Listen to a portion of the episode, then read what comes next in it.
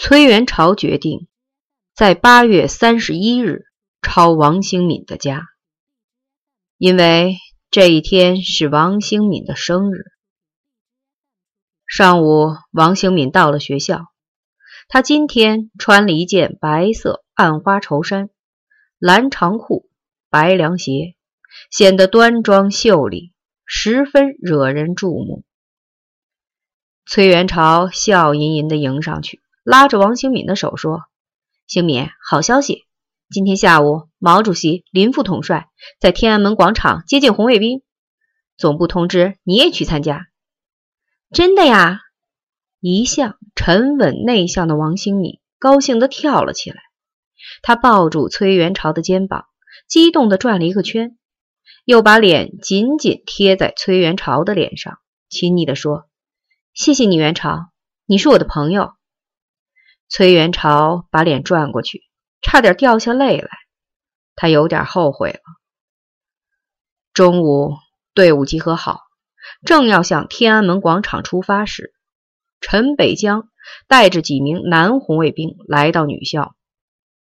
他用那双秀美的眼睛冷冷地扫视着队伍，问道：“谁是王兴敏？出列。”他的语调低沉平缓。不带一丝感情，但却让人感到一种不容置疑的权威性。王兴敏缓缓地走出队列，站在陈北江的面前。我是王兴敏，你们是谁？红卫兵纠察队。其实陈北江一眼就从队列中找到了王兴敏，他那与众不同的穿着举止。特别是在不经意中流露出来的那种高贵气质和尊严感，使他像鹤立鸡群般的显眼和突出。陈北江那种永远一丝不变的冷静被动摇了，冰冷秀丽的脸上微微泛起一层红晕。崔元朝说对了，这个人是我们最危险的敌人。而且他好像太强大了，使他的敌人在不知不觉中就成为小丑。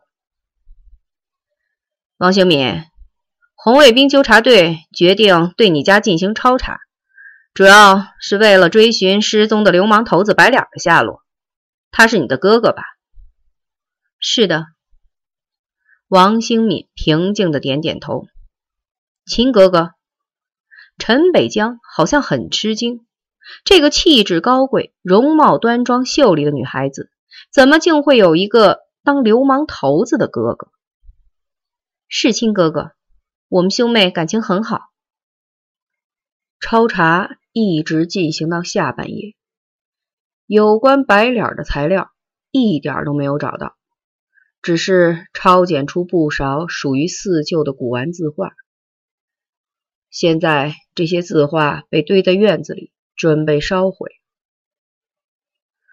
陈北江始终没有动手翻捡一样东西，只是平静的站在一边，看着男红卫兵们在忙碌。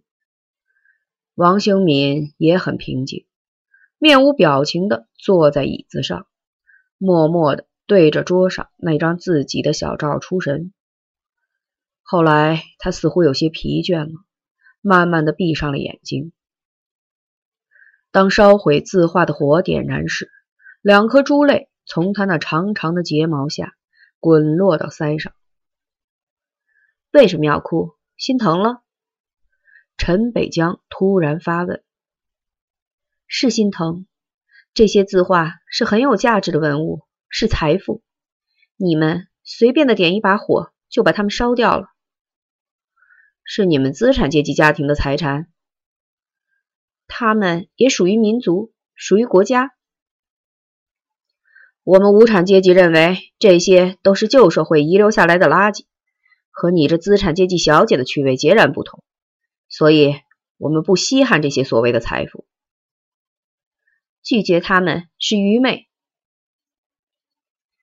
那么好吧，陈北江大声的对点火的红卫兵说：“把火熄灭。”然后，他逼视着王兴敏的眼睛，毫无表情地说：“